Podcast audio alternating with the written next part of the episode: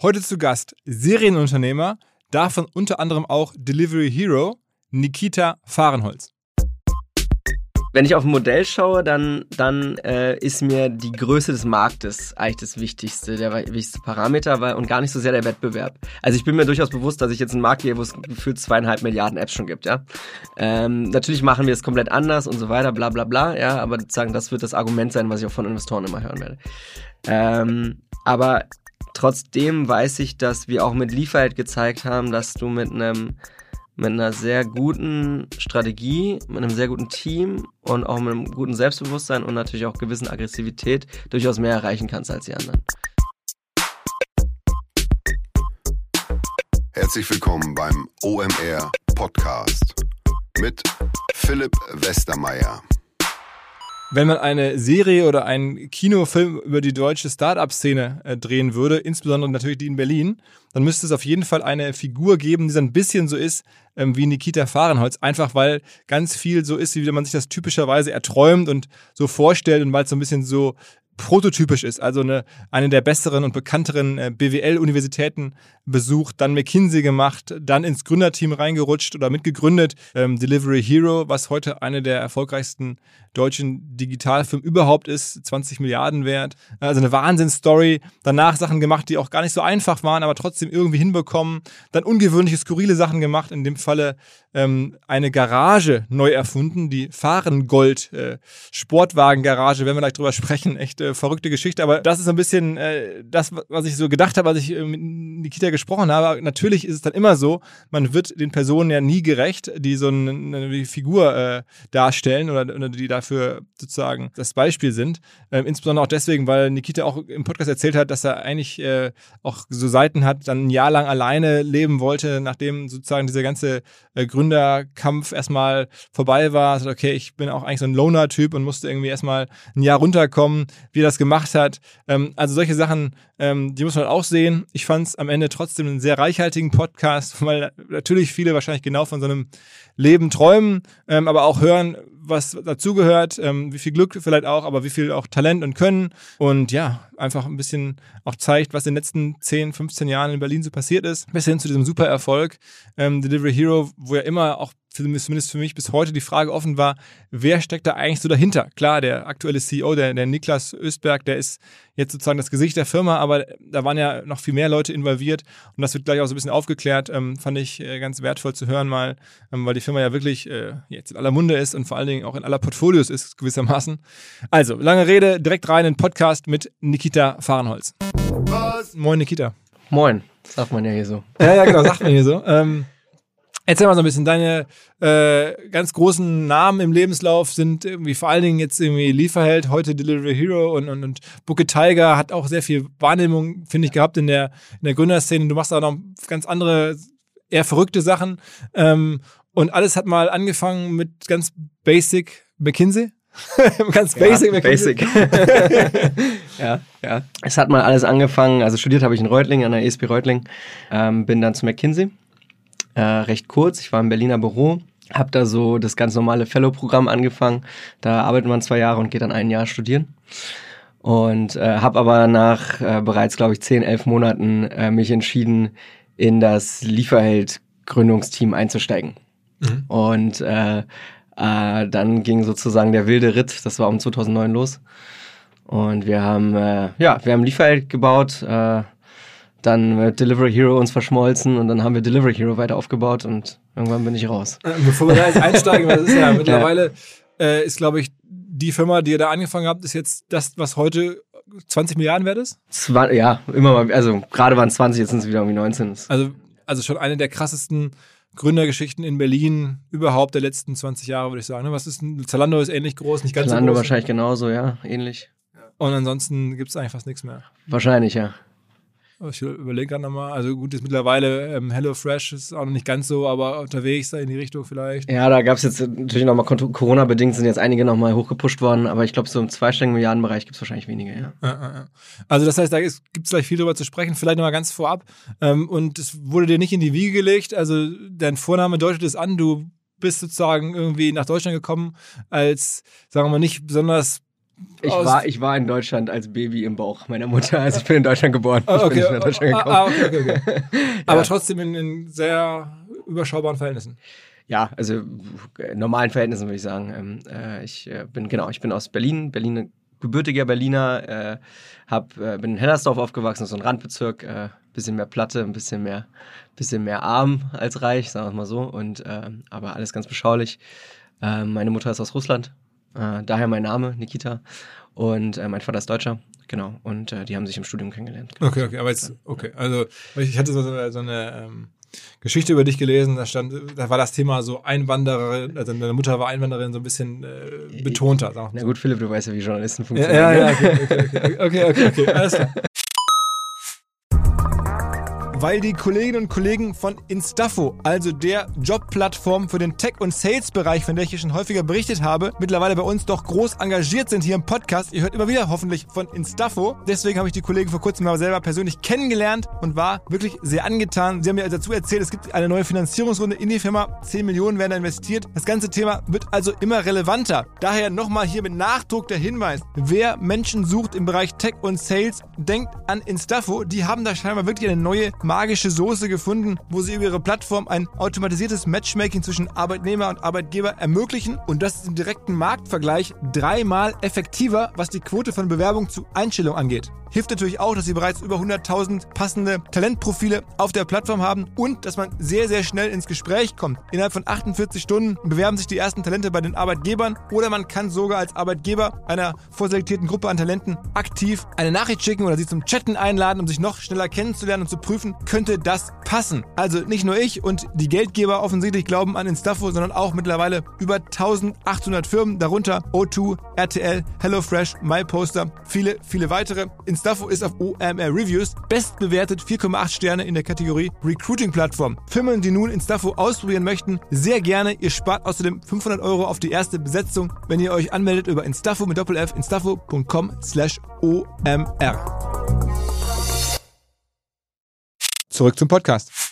Und dann Lieferheld, wie lief das? Ich meine, da gibt es ja diese Geschichte, oder zumindest ist tut man sich von außen sehr schwer zu identifizieren, wer das eigentlich genau gegründet hat, weil Ja. es gibt jetzt einen CEO, der manchmal auch Gründer genannt wird, aber eigentlich nicht Gründer ist, sondern es gibt dann gibt's Lukas Gadowski und Kolja Hebenstreit, die auch viel dabei waren, so Ja. Team Europe damals. Ja. Ähm, dann gibt es ein Gründerteam mit dir und noch zwei weiteren. Ja. Erzähl mal so ein bisschen. Ich versuche es mal auseinander zu klamüsern. Ich habe es auch gerade schon im Vorgespräch gesagt. Es ist eigentlich gar nicht so kompliziert, aber in der Tat ist die Außenwahrnehmung ein bisschen diffus manchmal. Also es ist eigentlich ganz einfach. Ähm, ähm, Lieferheld äh, wurde auf Basis der Idee von Markus Fuhrmann gegründet. Das, der hat das Konzept in China gesehen. Ähm, und hat das nach Deutschland als Idee gebracht und ist als Partner bei Team Europe damals, damals eingestiegen. So. Und ähm, Lukas war tatsächlich der erste Investor, der daran geglaubt hat ähm, und hat auch das erste Geld gegeben. Und äh, wir waren sozusagen hired guns, wenn man so will, als Gründer für Lieferheld. So, ähm, genau, wir haben äh, im Prinzip dann das gegründet, ganz normal mit sozusagen ein bisschen, ein paar hundert K, glaube ich, waren das damals, äh, Kapital äh, als Start und haben dann Lieferheld aufgebaut. Ich glaube, die Geschichte ist dann klar. Ja, so und ähm, der Twist jetzt mit Delivery Hero ist eigentlich auch relativ simpel. Delivery Hero wurde äh, damals sogar im gleichen Büro neben uns quasi gegründet als internationaler Ableger. Ja. Und ähm, Delivery Hero hat äh, über sozusagen M&A sich äh, Zugang zu Online-Pizza ähm, also in Schweden, die Beteiligung in Finnland, in, in Polen und Österreich, äh, nicht in Österreich, in Polen, Schweden, Finnland gesichert. Jetzt glaube ich, vermisse ich noch eins, aber ist egal. Ähm, und, und hat dann sozusagen vorgeschlagen, dass wir 50-50 mergen. Also Lieferheld mit sozusagen unseren Sales-Prozessen, wir haben das alles ein bisschen sozusagen größer schon gedacht, war noch relativ weit damals schon nach einem Jahr. Ähm, ähm, hatten dann sozusagen äh, den Vorschlag, okay, lasst uns jetzt einfach 50-50-Merger machen, dann bauen wir das zusammen auf. Und das ist dann geschehen. Also sozusagen Lieferhead und Delivery Hero sind 50-50 Verschmelzung ähm, unter dem Namen dann Delivery Hero weitergelaufen äh, und wir aus dem Lieferhead-Team sind einfach ins Management von Delivery Hero gegangen. Und wer waren da die Gründer von Delivery Hero? Also äh, jetzt kann man das technisch irgendwie betrachten sagen, wer war beim Notartermin? Ich glaube, da waren Lukas Gadowski, äh, Markus Fuhrmann, ich glaube Niklas, bin mir nicht sicher, wahrscheinlich aber auch. Ähm, ich will jetzt keinen vergessen und Kolja wahrscheinlich, ja. Ähm, und wir sozusagen sind dann operativ aber als Teams verschmolzen worden. Das waren dann tatsächlich Niklas, Markus, ich, Doreen, äh, beziehungsweise Fabian Siegel damals und Claude Ritter. Wow, also schon relativ viele Leute so in der Frühphase. Ja, ja, ja, ja, ja. Das war ja auch relativ groß schon. Also es war ja, ähm, ähm, Lieferheld äh, ist ja extrem gewachsen im ersten Jahr schon. Und äh, wir hatten ja durch die, durch, äh, die, die Assets von ähm, Delivery Hero auch ein bisschen schon was an sozusagen Umsatz dort drin. Okay. Also es war keine, es war kein sozusagen Null-Startup mehr. Okay. Ja. Aber es war, ihr habt dann alle auch richtig Equity gehabt und nicht irgendwie so. Es war, es war kein Rocket Deal, also wenn das die Frage ist. Es mhm. war okay. Also es war tatsächlich, ähm, ich hatte glücklicherweise einen ganz guten Deal. Äh, und durch den 50-50 äh, Deal kann ich mich auch jetzt nicht beschweren. Mhm. Ja. Ich meine, gut, jetzt ist ja, dadurch, dass es so wertvoll geworden ist, ja. irgendwie dann auch selbst 0,1 Prozent richtig viel Kohle. Viel Geld, ja. Also natürlich, man muss auch dazu sagen, Delivery Hero hat extrem viele Finanzierungsrunden gemacht, ja. Ähm, ist auch kein Geheimnis. Und es wurde schon viel verbessert. Also, Wie viel Geld ist da reingeflossen? Also als ich gegangen war, gegangen bin, 2014 Ende, hatten wir, glaube ich, bis dato schon 1,6, 1,8 Milliarden eingesammelt. Wow. Okay. ja, ja, an, an, an, an VC, Private Equity Geld, nenne ich das jetzt mal. Und äh, genau, und dann kam natürlich noch mehr dazu. Okay, okay. Und dann äh, bist du bis heute investiert? Ja. Das heißt, du hast deine ursprünglichen Shares von damals da bis heute in der Firma? Ich habe, ja, also ich habe natürlich einen Teil auch verkauft, immer mhm. mal wieder. Und mir wurde auch immer wieder geraten zu verkaufen, äh, von allen möglichen Seiten, einfach damit ich was auf der Seite habe. Ich habe äh, mich immer dagegen entschieden und bis jetzt bin ich damit ganz gut gefahren. und ist, dann, ist denn deine Prognose, jetzt mal, jetzt kam ja Corona, was ja nur noch Delivery ja. Hero wie so viele andere in dem Space extrem begünstigt hat. Also nochmal ein Push. Ähm, bist denn du weiter bullish und sagst, das geht noch weiter und so? Also ich glaube tatsächlich, das Potenzial gerade mal bei, also vom, vom globalen Markt, wir vielleicht bei einem Zehntel oder so sind, was da abschöpfbar ist. Wenn überhaupt, wenn vielleicht ist es auch nur ein Fünfzigstel. Ich glaube, Delivery Hero wird mal eine Firma sein, die über 100 Milliarden wert ist. Ich bin da sehr, sehr bullish. Okay. Das, das Businessmodell ist sehr, wie soll ich sagen, äh, das Businessmodell funktioniert in jedem Land gleich. Der Painpoint ist immer der gleiche. Ja? Äh, die Supply-Demand-Struktur ist immer die gleiche. Der Prozess ist immer der gleiche. Das heißt, eigentlich muss Delivery Hero gelinde gesagt nur abschöpfen äh, und, und versuchen, sozusagen Market Maker zu werden oder Monopolist. Und äh, man sieht ja am Beispiel von Deutschland, wie groß so ein kleiner Markt tatsächlich auch sein kann. Ja, wenn man es global sieht, ist es dann schon. Warum haben das so die damals die Leute von Pizza.de? Das waren so die ersten, die ich da gesehen habe, die ja. da auch viel früher eigentlich noch dran waren. Ja. Und man davon ausgehen hätte müssen, dass die das jetzt ja gewinnen. Ne? Die hatten da irgendwie fast schon das Monopol, hatten eine super Brand. Warum haben die es am Ende nicht hinbekommen? weil sie es der breiten Masse nicht erklärt haben. Also, ähm, also es gibt mehrere Punkte natürlich. Es ist nicht alles immer so einfach, aber Pizza.de hat einen Fehler gemacht. Pizza.de hat sich ähm, eine relativ gute Infrastruktur gebaut. Ähm, deren Infrastruktur bestand tatsächlich aus Faxgeräten, ja, äh, damals noch, ähm, kann man sich heute nicht vorstellen. Ähm, diese Faxgeräte haben natürlich tausende Probleme. Ja, Papier ist alle, Order kommt nicht mehr durch, gibt keinen Backchannel und so weiter. Ähm, und Pizza.de hat aber vor allem einen anderen Fehler gemacht. Es hat, sie haben kaum TV-Werbung gemacht, sie haben kaum überhaupt irgendwie Online-Werbung gemacht, sondern sind eigentlich sehr gut organisch gewachsen. Dadurch gehörte dem Gründer auch noch sehr viel an der Firma, aber waren tatsächlich nicht so bekannt, wie man denken würde. Also von den zwei, sag ich mal, zwei, zweieinhalb Milliarden Umsatz, die im Markt stattgefunden ähm, haben, an, an, Liefer, an, an Lieferleistung, hatten sie einen Bruchteil. Und äh, wir sind dann ignorant, arrogant da hingekommen und haben gesagt, wir erklären es einfach nur besser. Am, an sich ist das ja die gleiche Seite, mhm. nur in Rot. Also es geht immer darum, ihr liefert sozusagen. Ja, ja, genau. Also das, das, das, Business war das absolut, also es war absolut gleich. Wir haben dann eine, eine Innovation gehabt. Wir haben natürlich diese dann Lieferbox dann äh, äh, in jedes Restaurant gestellt, die man jetzt auch von Deliveroo und so kennt, die dann Backchannel hat, die dann irgendwie besser integriert ist in Kassensystem und so weiter und so fort. Aber äh, an sich war das eine, eine Liste von Restaurants. Ja. Aber es war damals eine Riesenschlacht. Also ihr wart auf der Lieferheld-Seite, dann gab es die Lieferando-Leute, dann gab es Pizza.de. Das war ja so eine der ganz großen auch Marketing-Schlachten. Am Ende ist das Geschäftsmodell ja, wie viel Prozent der Wertschöpfung kommt aus Marketing? Sehr viel, ne? Sehr viel, ja. Also ähm, am Ende ist das eine, eine, eine CLTV-CPA-Schlacht, ja. Also du, äh, du hast einfach einen bestimmten Preis, den du zahlen kannst pro Kunde und du hast eine bestimmte Annahme auf diese Asymptote, wie oft Kunden wiederkommen über Zeit. Und äh, genau, und dann äh, setzt du dein Investmentvolumen fest. Und wer dieses Investmentvolumen hat und das auch sozusagen dann operationalisieren kann, der, der gewinnt das. Und also, natürlich muss man auch bold sein und daran glauben und so weiter. Das ist jetzt immer so einfach gesagt im Nachhinein. Aber man muss natürlich an den Market Switch auch glauben. Also die, die, die Kunst war Fundraising, also immer neues Geld ja. einzuwerben ja. und das dann möglichst effizient in Werbung, wie du gerade sagtest, äh, also Customer Lifetime Value irgendwie einzukaufen. Ja, absolut. Also das, ich glaube, das war eine Kunst. Die zweite große Kunst ist, die ich auch äh, Niklas absolut zuschreiben muss, ist, ähm, der hat eine extrem große Vision da gehabt. Also hat gesagt, das ist that's the future. Alles wird da in dem Bereich online sein. Und ähm, hat sehr früh angefangen, Firmen aufzukaufen. Also wir haben dann entschieden, wir machen so eine Art Buy-and-Build-Strategie. Ja? Also alles, was wir nicht selber auf der grünen Wiese bauen in einem Land, kaufen wir einfach auf und bauen es dann mit unseren, unseren Prozessen auf.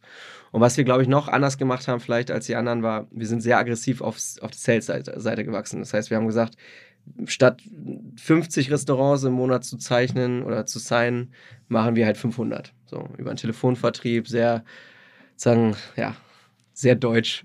ja, industriell quasi. Ja, ja, industriell, genau. Und das hat gut funktioniert. Aber Fund Fundraising war natürlich key. Ja. Wer waren eure ersten großen Investoren? Äh, wie gesagt, Team Europe, ähm, dann ähm, Tengelmann Ventures damals, ähm, ähm, Holzbrink mit Martin Weber. Das waren so die ersten, ja, und dann ging das immer so weiter. Und bis dann irgendwann Index eingestiegen ist und das äh, Inside Ventures und dann relativ groß wurde. Und irgendwann gab es dann den Rocket-Deal, wo dann Rocket, glaube ich, viel Genau, das war dann so die Zeit, wo ich dann schon äh, fast mit einem Fuß draußen war. Dann hat Rocket sich eingekauft über ein Secondary und auch finanziert und äh, genau, und dann wurde das natürlich alles noch größer. Warum, warum hast du ähm, die Lust verloren? Also hättest du es bis heute machen können?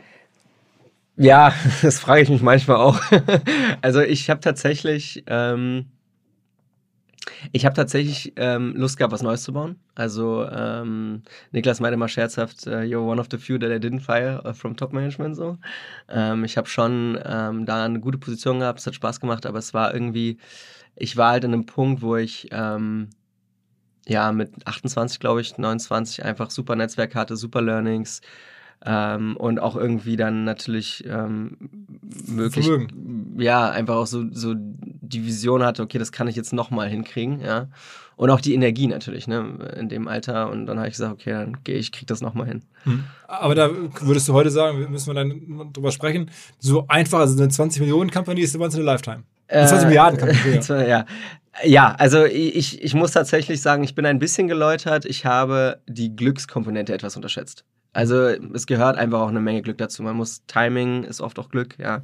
Also gibt es gerade einen Trend äh, im Demand dort, ja, ähm, ähm, und so weiter und so fort. Also ich glaube, da ähm, da hätte ich ein bisschen mehr drauf achten sollen. Aber sonst war schon die richtige Entscheidung. Und warst du damals ähm, auch in der ganzen Marketing-Schlacht beteiligt? Also hast du dir überlegt, also hast du auf die Kanäle geguckt, was du, das war so dein, dein Steckenpferd damals? Nee, ich war tatsächlich, äh, ich war einer derjenigen, die in die Länder gefahren sind und die Firmen aufgekauft haben mit. Äh, also und auch im Fundraise viel beteiligt und so. Also ich war jetzt nicht so sehr auf der technischen Marketing-Seite. Ähm, sondern ich war tatsächlich eher, ich meine, mein Titel war offiziell Chief, Chief Development Officer, wenn man so will. Ja? Also ich habe geguckt, dass wir ein Sales aufbauen, also B2B Sales und äh, später auch Customer Care komplett verantwortet und so weiter. Ja. Mhm. Mittlerweile hat irgendwie Delivery Hero wie viele Firmen gekauft? Zur Größenordnung? 20? Oh, das kann ich gar nicht sagen. Ich glaube, wir sind wahrscheinlich, nee, nee, nee, deutlich mehr. Also ich, ich würde schätzen über 30, wenn nicht 40. Vielleicht sogar noch mehr. Also oh, okay. ich bin jetzt auch nur noch Shareholder und äh, habe jetzt nicht jede Woche Weekly Management mit denen, aber ist, ich würde sagen, die sind schon aber ich meine, das ist ja am Ende die ganz große Geschichte von denen ist ja einfach M&A, ne? Also es, mittlerweile äh, es ist ein Großteil des, des, des Umsatzes zugekauft, klar, auf jeden Fall. Also wenn man sich alleine Yemek Sepeti anguckt, das war so die Leading Company in der Türkei, äh, war glaube ich der Star in der Türkei, der Startup-Star auch. Ähm, also sozusagen das Zalando der Türkei, das haben wir auch gekauft, Pizza.de haben wir gekauft. Ähm, das war auch kein kleiner Deal ähm, und sicherlich noch viele mehr. Ja. Da, ist der, da ist der Gründer auch ziemlich reich geworden, ne? Bei Pizza.de. Da sind einige ziemlich reich geworden in dem ganzen Netzwerk. Ja. Wie, wie glaubst du denn, wie viel, wie viel Millionäre hat denn Delivery Hero produziert? Ach, das kann ich nicht sagen. Aber, aber wahrscheinlich über, wahrscheinlich an die 100. Aber das ist immer die große Frage, die man so auch schon kriegt, wenn irgendwie so ganz, also die Rede ist ja noch von Ökosystem, ja. einen Milliarden-Exit kreiert dann ganz viele neue ja. Business Engines, ja. so, das ist immer so die Theorie. Ähm, zumindest am Beispiel von Delivery hat es wahrscheinlich ganz gut geklappt. Ja, da müsste, müsste jetzt echt, habe ich, hab ich mir noch nie die Frage gestellt, ähm, müsste jetzt kurz mal in mich gehen.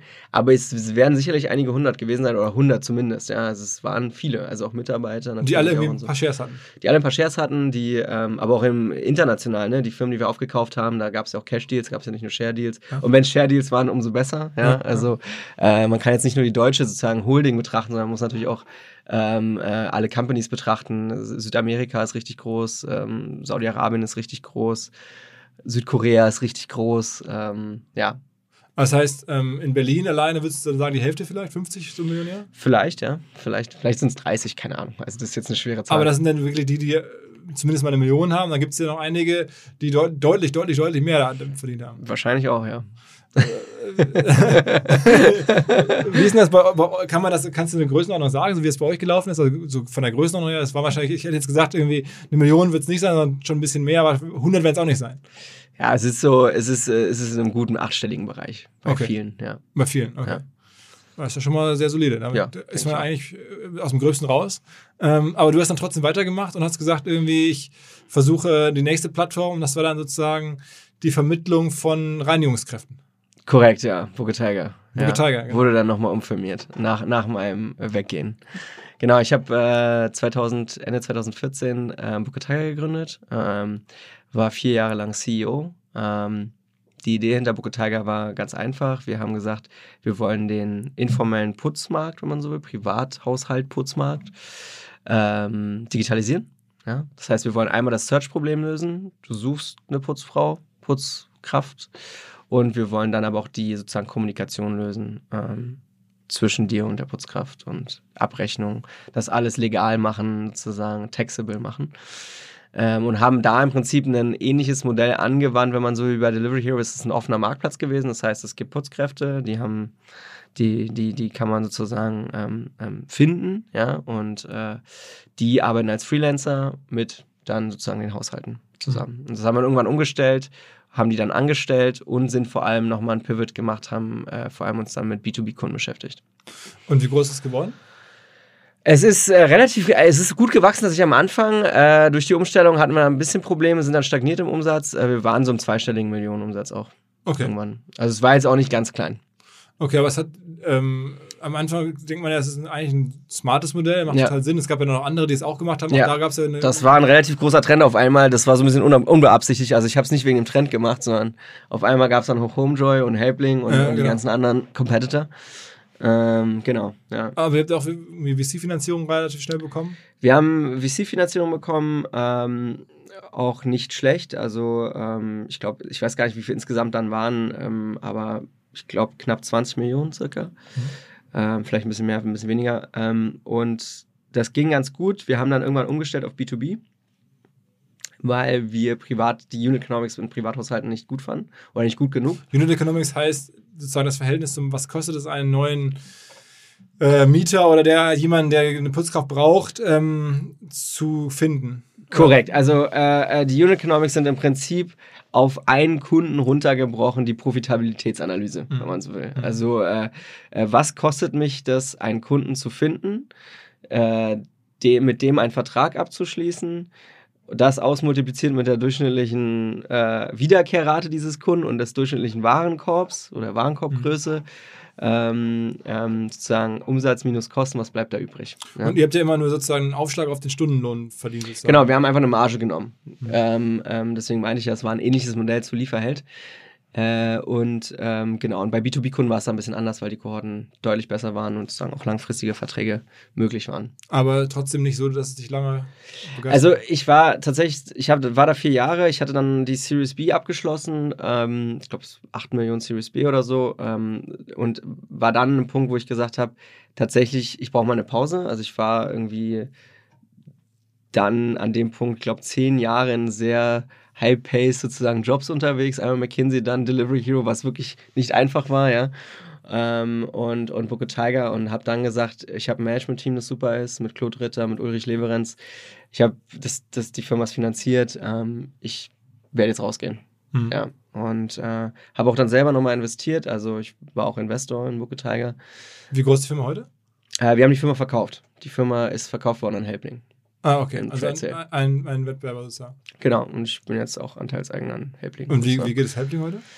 Das weiß ich gar nicht. Also ich glaube, denen geht's ganz gut. Tatsächlich, die sind in mehreren Märkten, ich denke mal so über zehn auch mittlerweile, ähm, werden ganz gut gemanagt ähm, und ähm, sind so auch auf Wachstumskurs, aber Also Größenordnung. Größenordnung, also deutlich größer als Booker Tiger. Also, jetzt Faktor an wie- 10. ist schon so 100 Millionen Umsatz? Vielleicht nicht ganz, also so, ich denke mal so eher so um die 50, 60, aber genau kann ich jetzt auch nicht sagen. Okay, okay. Aber gut, du hältst noch Shares, das ist eigentlich rein theoretisch. Hoffst du, dass da eines Tages noch was kommt? Hoffe ich doch, ja. Wie so jeder Investor bei Startup-Beteiligung. ja. ähm, sag nochmal, als du bei Booker Tiger raus bist, ähm, hast du wirklich mal zwei Jahre lang kompletten Break gebraucht, nach zehn Jahren Vollgas. Ähm, war dann erstmal so die Zeit, wo du sagst, okay, jetzt muss ich mal zwei Jahre chillen, so ungefähr. Ja, also äh, der, der, der Plan war eigentlich ein Jahr, ja. Ähm, und äh, genau, dann bin ich, äh, habe ich mir Sachen gepackt, ähm, habe mir äh, ein kleines Häuschen auf Mallorca gemietet und, und, und bin da alleine hin und habe da gewohnt, genau. Für dich alleine? Für mich alleine, genau. Und Fahrrad gefahren? Und bin Fahrrad gefahren. Hab mir, hab mir in vollkommener Übermotivation so ein total abgefahrenes Rennrad gemietet, was viel zu krass war für mich. Ähm, habe das dann auch getauscht und bin dann einfach, habe dann versucht, über jeden Tag ein bisschen mehr Kilometer zu fahren. Ja. Und das ein halbes Jahr lang wirklich so Loner-mäßig schon. Genau, also ich bin auch so ein bisschen Loner tatsächlich. Äh, und ähm, genau, ich bin dann, äh, äh, genau, ich habe das dann gemacht und ähm, ähm, ab und zu haben mich dann Freunde besucht oder meine Freundin damals oder Genau, aber ich war da schon alleine und. Viel gepennt und abends Buch gelesen, oder? Ja, genau so, also klar. Und auch mal einfach Leute getroffen oder so. Aber ich war halt schon alleine auf der Insel. das und, und das war das Ziel? Das war das Ziel. Also ich, ähm, ist immer noch so, dass ich äh, so versuche, einmal im Monat ein Wochenende allein zu verbringen. Und dann machst du. Dann mache ich gar nichts. Also dann fahre ich irgendwo hin in eine Stadt oder so und lese ein Buch und sitze im Café und lese Zeitung oder sowas. Also so ganz, ganz stumpfe Sachen eigentlich. Ähm, aber ich brauche, ich muss so ein bisschen rechargen alleine. Und du hast gerade Gartenarbeit ist auch ein Thema? Gartenarbeit, ich habe seit, ich habe seit, äh, ich habe seit mehreren, fünf, vor fünf, sechs Jahren habe ich mir mal ein Haus gekauft und da so ein bisschen umgebaut und, und habe da so irgendwie Garten und habe dann angefangen, Gartenarbeit zu machen. Also ich habe tatsächlich in meiner Pause, war nicht fancy auf Bali surfen oder so, falls man das denkt. Ähm, ich war auch tatsächlich nicht auf der Rennstrecke oder so, ähm, sondern habe einfach nur ähm, gechillt. Und da muss man sich jetzt vorstellen, dann chillen heißt, du bist dann auch viel im Netz und googelst und recherchierst Sachen und guckst die Sachen an oder No, no way, nee, gar nicht. Ich hab, äh, ich, ich mach das auch so nicht. Also ich habe dann irgendwann wurde ich ein bisschen unruhiger und hab, ähm, hab angefangen so zu überlegen, was mache ich als nächstes. Aber ich habe das nicht an einem Reißbrett irgendwie, okay, jetzt lese ich mir den ganzen Tag TechCrunch durch oder was auch immer mäßig und baue mir Google-Tabellen dazu, sondern oder Excel-Tabellen. Und Rosenbeet angelegt. Sondern ich habe einfach, ich brauche so einfach, ich, bei mir kommt das eher so dann im Flow, wenn ich irgendwie so so irgendwie Sachen mache und dann kommt das. Und dann hast du das zweite Jahr so langsam wieder reingestartet? Genau, dann bin ich langsam wieder reingestartet. Dann habe ich mich für jemanden entschieden, mit dem ich das gerne bauen möchte. Das ist der ehemalige Produktchef von Delivery Hero, ähm, Daniel Starkopf, den ich für einen sehr fähigen Mann halte. Und äh, dann haben wir eine Sache äh, äh, tatsächlich ähm, angefangen zu bauen, haben dafür dann auch sehr schnell Geld eingesammelt und das Geld dann zurückgegeben, weil wir einen Fehler in der Idee entdeckt haben und haben uns dann im nächsten Thema gewidmet. Ach was, okay. Okay, das heißt, sogar eine Idee. Ja, ja, wir haben sogar gefundraised, also richtig ordentlich. Ich glaube, es waren auch knapp zwei Millionen Euro. Und äh, dann musste ich die Investoren zwei Wochen später anrufen und meinte so, nee, äh, ihr kriegt euer Geld zurück, beziehungsweise wenn ihr noch nicht überwiesen habt, behaltet es einfach, weil äh, da gibt es einen Fehler und den haben wir übersehen und äh, sorry. Und das war, was war das für ein Fehler? Äh, wir, wir hatten Schnittstellenproblem. Also die Idee war, Speisekarten zu digitalisieren in allen Restaurants und äh, uns ist dann, und dafür braucht man real, also Realtime-Data, so, ähm, Push als auch Pull. Sorry, dass jetzt so technisch klingt. Und, ähm, und dafür muss man aber sich mit Schnittstellen-CEOs auseinandersetzen. Und äh, Schnittstellen-CEOs, also Kassen, Entschuldigung, Kassensystem-CEOs, nicht Schnittstellen-CEOs, Kassensystem-CEOs ähm, ähm, sind sich ihrer Macht bewusst und das war uns dann zu gefährlich fürs Modell. Okay. Ja.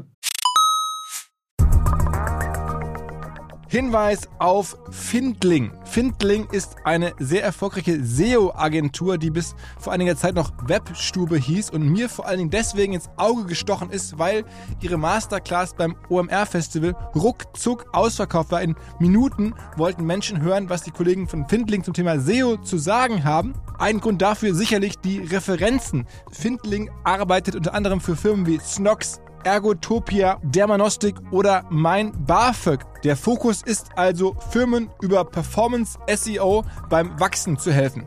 Wer herausfinden möchte, ob sich für ihn auch SEO lohnt oder die Ansätze von Findling vielleicht konkret lohnen, der kann sich eintragen.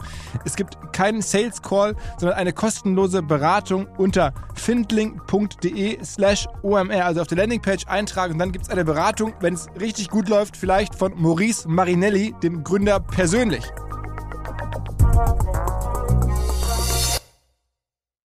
Zurück zum Podcast.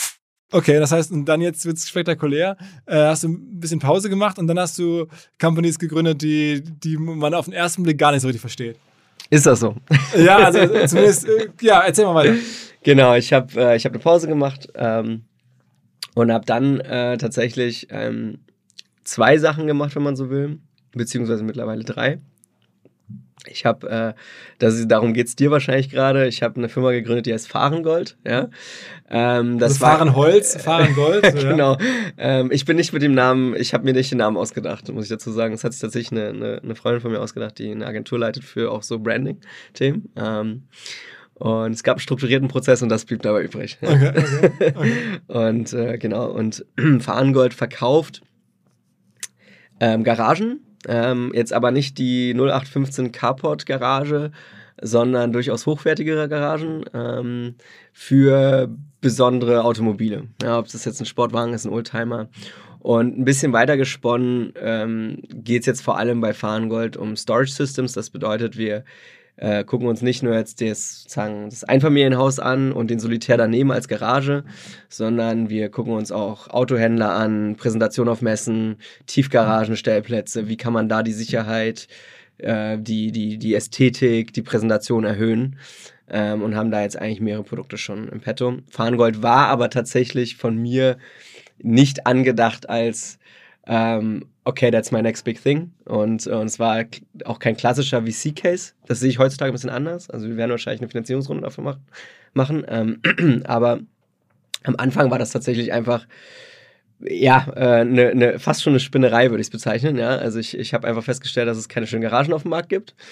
Fakt, ja, äh, weltweit nicht. Ähm, und ich habe mich dann mit einem befreundeten Architekten hingesetzt und habe gesagt, hey, wollen wir nicht mal eine schöne Garage bauen? So, es gibt schöne Weinkühlschränke, es gibt schöne Zigarrenbehältnisse, ja. Warum gibt es keine schönen Garagen, wo doch die Industry und die, die, die Autos so schön geworden sind mittlerweile und Design eigentlich so ein markantes, ähm, markante Ausprägung davon ist. Und dann haben wir das Ding gebaut in der Halle, ja, ähm, und haben uns da vorgestellt und fanden das sehr schön. So, also es war einfach ein schönes Objekt. Also ich, ich habe es jetzt gesehen, weil es doch bei dir bei Instagram und so kann man es ein bisschen sehen. Ja. Ähm, ne, wer, wer, dir bei Instagram dann folgen möchte, sieht dann so Bilder, wie du da in der Garage stehst und so. Das ist jetzt auch fotografiert in Zeitschriften und so. Ja, also, ja, es ist schon ein absolutes Luxusprodukt. Aber beschreibt man so ein bisschen, da hängen dann so äh, Reifen nicht an der Wand, sondern die sind ja so dekorativ an die Wand. Ja, die, äh, die gibt's, die gibt's tatsächlich nicht mehr. Also die, die wird's nicht geben im Serienprodukt. Aber ähm, genau, also es ist im Prinzip, man muss sich das vorstellen, es ist ein Rechteck, es ist ein Schuhkarton, ja, um jetzt mal sozusagen das bildhaft zu machen.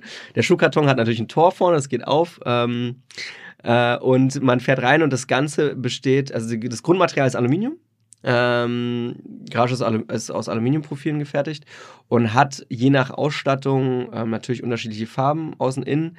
Und es hat vor allem auch ähm, ein sehr ausgeklügeltes Lichtsystem. Also man hat unten auf der Bodenplatte so ein LED-Oval, äh, äh sag ich mal, wo das Auto dann einge, äh, eingefasst ist. Man hat oben LEDs, ähm, man hat äh, große äh, Fensterflächen ums Eck wahlweise, beziehungsweise an der Seite nur oder vorne, ähm, die eingefärbt sind. Ähm, das heißt, das die Garage sieht nicht so aus, wie man sich eine Garage vorstellt, mhm. sondern hat eher was so von der, von den Kanten, von den Profilen, eher was mit einem MacBook Pro zu tun. Mhm. So von der Anmutung ähm, sehr, sehr exakt, exakt gearbeitet und ich glaube sehr, sehr schön. Was kostet eine Garage? Äh, wir sind jetzt bei netto 45k. Mhm. Das ist ja also wenn man so, das ist immer noch günstiger als das Auto, was am meisten da drin steht. Ja, und wir werden, also das ist jetzt das FG1, so nennen wir das. Das ist in einer sehr guten Ausstattung bei, zu, für 45k erhältlich, also 45.000 Euro. Ähm, wir werden ein zweites Produkt auf den Markt bringen, wahrscheinlich noch dieses Jahr. Das ist das FG2, das wird so bei 25.000 liegen. Es äh, ist etwas einfacher vom Design und natürlich auch von den Komponenten. Also es wird jetzt keinen eigenen Server mehr haben und so weiter. Ähm, äh, sieht aber trotzdem noch sehr, sehr ansehnlich aus und wird dann eher in diesen Massenmarkt auch gehen. Und es wird noch ein weiteres Produkt geben, ähm, was ich leider noch nicht announcen kann, was aber vor allem für existierende Garagen ähm, ähm, gebaut ist, beziehungsweise Tiefgaragenplätze oder auch Messen slash äh, Autohäuser, um da bessere Präsentation und Sicherheit zu gewährleisten. Wie viele Menschen arbeiten in dieser Firma aktuell? Mm, es sind zwei Festangestellte äh, und acht freie Helfer, Freelancer, die je nachdem, welche Konstruktion wir da gerade brauchen, mithelfen. Also gerade sind die Jungs unten an der RWTH Aachen. Da bauen wir gerade das neue Produkt ähm, auf, den ersten Prototypen und ja. Okay. Das ist ein richtiges Ingenieursthema eigentlich. Ja. Aber der Markt ist größer als gedacht. Der Markt ist riesig. Also der, äh, allein in Deutschland werden 60.000 ähm, ähm, Fertiggaragen jedes, jedes Jahr verkauft. Ja, das kann man jetzt mal mal 100 rechnen, wenn man es global sehen will. Das ist ein Riesenmarkt. Ähm, und es gibt tatsächlich keinen direkten Wettbewerb für, zu uns. Und ähm, wir kriegen, da kann ich jetzt ruhig aus dem Nähkästchen plaudern, äh, wir kriegen jetzt mittlerweile, ich würde sagen, im Monat 100 bis 200 Anfragen. Wow. Ja. Und deswegen muss ich das Ding jetzt größer denken. Also ich habe es tatsächlich als Hobby gedacht ähm, und die Resonanz war so positiv, dass wir ohne Marketingausgabe, das Einzige, was wir ausgeben, ist so ein bisschen Instagram-Stories manchmal. Das waren jetzt insgesamt seit Beginn der Story 1000 Euro, vielleicht 1500. okay. Ja. Äh, sonst haben wir keine Marketingausgaben ähm, und, und kriegen schon so viele Anfragen. Insofern, glaube ich, ist da mehr Musik drin, als ich dachte und vielleicht auch ein, zwei andere Leute von außen. ja. ja. Es freut mich sehr auf jeden Fall. Aber es überrascht jetzt auch nicht zu hören, dass du selber auch eine Affinität zu Autos hast. Ja, ich habe, ich, äh, ich, ich fahre gerne ein bisschen Rennauto und Trackdays und sehe das eher so ein bisschen, ja, es ist halt ein Hobby von mir, ja. Und deswegen bist du an der ganzen Community ganz gut verwurzelt und so? Ich, nee, nee. also ich bin, äh, ich bin tatsächlich dieses Jahr oder letztes Jahr insgesamt zweimal auf dem Track Day gewesen, weil ich einfach zu viel zu tun habe gerade. Aber ähm, ich kenne natürlich ein paar Leute, klar. Aber ist jetzt nicht so, dass ich da voll der voll auf allen möglichen Events bin und irgendwie da oh, okay. jedem die Hand schüttel. Und, und was, aber das ist nicht deine einzige Baustelle gerade. Also das ist jetzt nee. schon die, die spektakulärste Baustelle, genau. Also ich habe das, war ich wirklich, als ich zum ersten Mal las, dachte ich, okay, krass. Ja habe das nicht so nicht gesehen, was du jetzt auch gerade erklärst. Das ja, klingt ja sehr naheliegend eigentlich, dass das Leute haben wollen. Ja. Ähm, aber erzähl mal weiter, was, was gibt's noch? Also da, das ist sozusagen eigentlich gar nicht mein Hauptprojekt. Das ist, ähm, ich, ich bin da der Geldgeber und der Ideengeber, wenn man so will. Und in meiner Freizeit ähm, noch letztes Jahr konnte ich da viel machen. Ähm, ich bin aber hauptberuflich tatsächlich an einem Startup dran. Ähm, Aktio.com, ähm, das wir äh, äh, letztes Jahr gegründet haben. Letztes Jahr circa 2 Millionen Euro in der Family and Friends Runde dafür eingesammelt haben im Oktober. Und ähm, mit sehr, sehr guten, namhaften Investoren und äh, da so acht Wochen vor Release sind jetzt der App. Ähm, das Thema ist jetzt äh, vor dem Hintergrund der Corona-Krise etwas obvious. Ja, war es zu dem Zeitpunkt, als ich gelauncht habe, noch nicht ganz so obvious. Wir, wir, wir bauen im Prinzip eine Coaching-Software. Das heißt, äh, Mobile First Coaching Software. Wir bauen ein Toolkit, das es dir ermöglicht, als Coach, Thema jetzt mal vollkommen egal, ja, äh, also Coaching-Thema, ähm, das ermöglicht, als Coach eine Gruppe von Leuten anzurufen. Ähm, idealerweise 1 zu 10.000 irgendwann mal in der Skalierung und äh, mit dieser Gruppe zu interagieren. Ja, wir kennen jetzt natürlich alle Zoom, ähm, ähm, noch und nöcher, ja, von unseren Homeoffice-Tiraden, ja. Ähm, allerdings ist Zoom halt nur bedingt fähig, äh, wirklich Interaktion zu schaffen und vor allem für diesen Use Case ist es nur bedingt fähig, überhaupt eine Leistung zu erbringen. Ähm, des Weiteren ist es so, dass man, wenn man sich den Coaching-Markt anguckt, ähm, es extrem viele Coaches gibt, die aber kaum Möglichkeit haben, ihre, ihren Content zu, zu monetarisieren. Ja, also es gibt passive Formen wie YouTube, da kann man sagen, okay, die Großen verdienen da was, aber das sei jetzt mal dahingestellt. Ich glaube, Pamela Reif hat es ganz gut gemacht jetzt sozusagen und ihre eigenen Kurse da gestartet und macht das ganz gut in einer Paywall mittlerweile. Aber so richtig gute Coaching-Software, die du äh, auf deinem Mobile benutzen kannst, gibt's nicht. Und das war eigentlich die Idee für Aktion. So, ähm, das ist jetzt sehr technisch erklärt. Ja. Wir haben natürlich eine eigene Brand oder einen eigenen Use Case dafür entworfen, der heißt Aktio.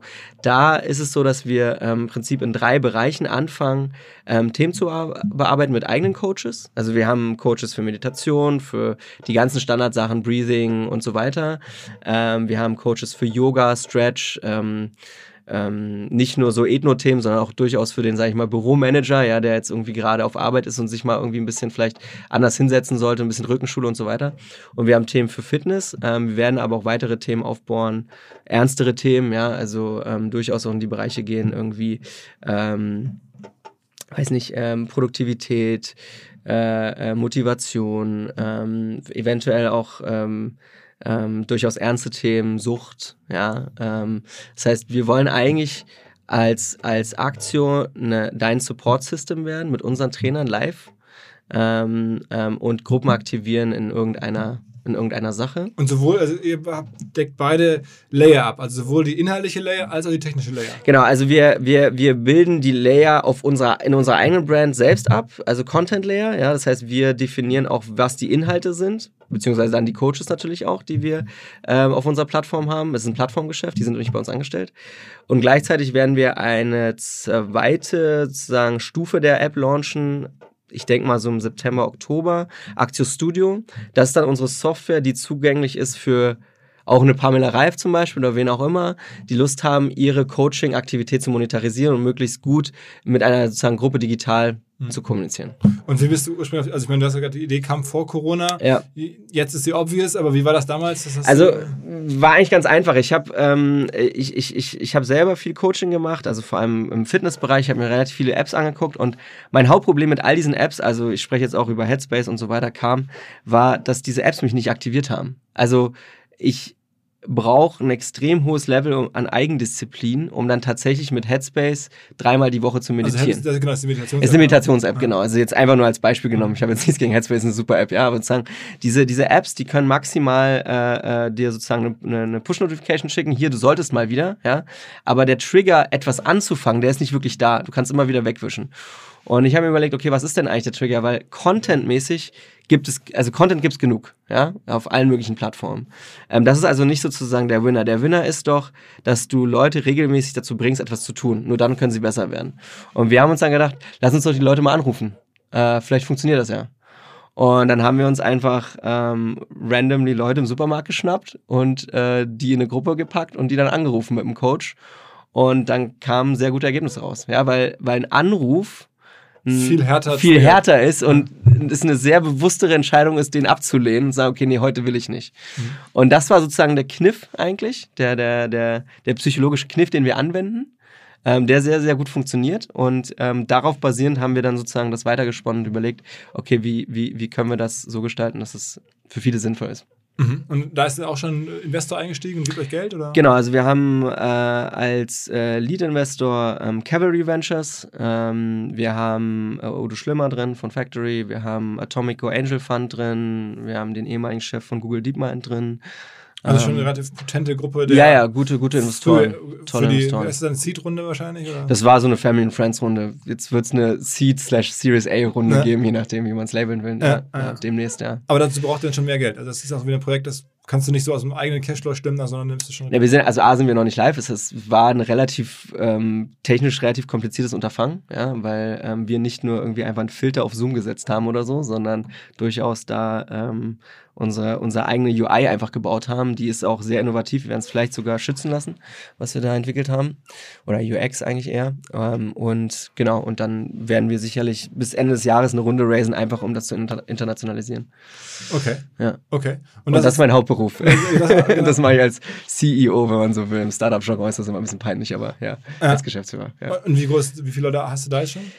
Also wir sind, ähm, äh, wir sind jetzt in Berlin sieben FTEs, also sieben Vollzeitangestellte und wir haben nochmal sieben Entwickler.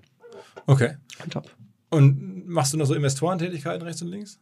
Ähm, ja, mache ich teilweise noch, ja. Also ich habe ähm, ich habe relativ viel letztes Jahr gemacht, äh, ein paar Sachen noch dieses Jahr.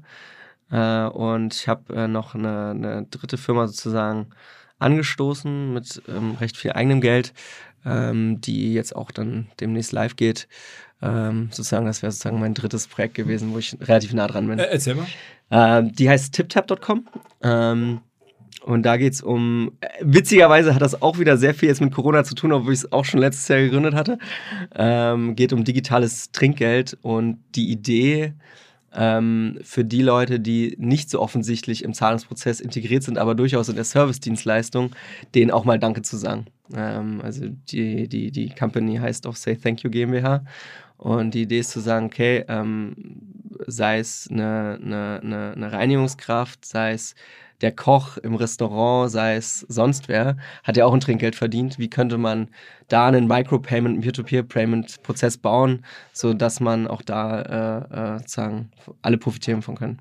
Das heißt aber, am Ende zahlt der Gast im Restaurant und der kann dann da mehr Leuten quasi was geben als nur dem. Genau, wir machen das, wir machen das sehr haptisch. Also wir machen das sehr, sehr visuell ansprechend, dass du weißt, okay, da sind mehr Leute involviert in den Prozess als jetzt, wir nehmen mal das Restaurant, weil es glaube ich am eingängigsten jetzt ist, äh, als bloß die Bedienung, die jetzt da war. Du weißt ja auch nicht, was mit dem Geld passiert. Oft steckt sich der Chef ein, ja.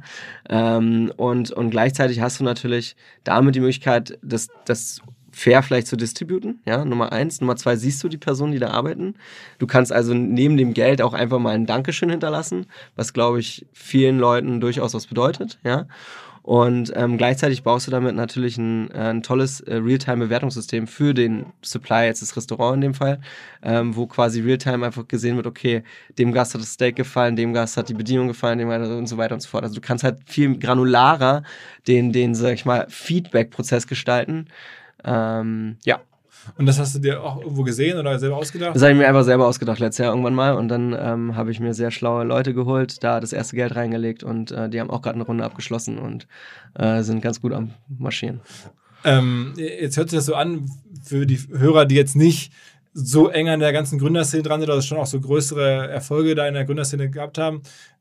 Du kriegst jetzt wahrscheinlich für jedes Startup, was du machst, kriegst du irgendwie Geld, hört sich so an. Ne? Du hast eine Idee, fängst mal an und dann findet sich schon jemand, der da neben dir noch weiter investiert. Ist das, das ist ja nicht normal.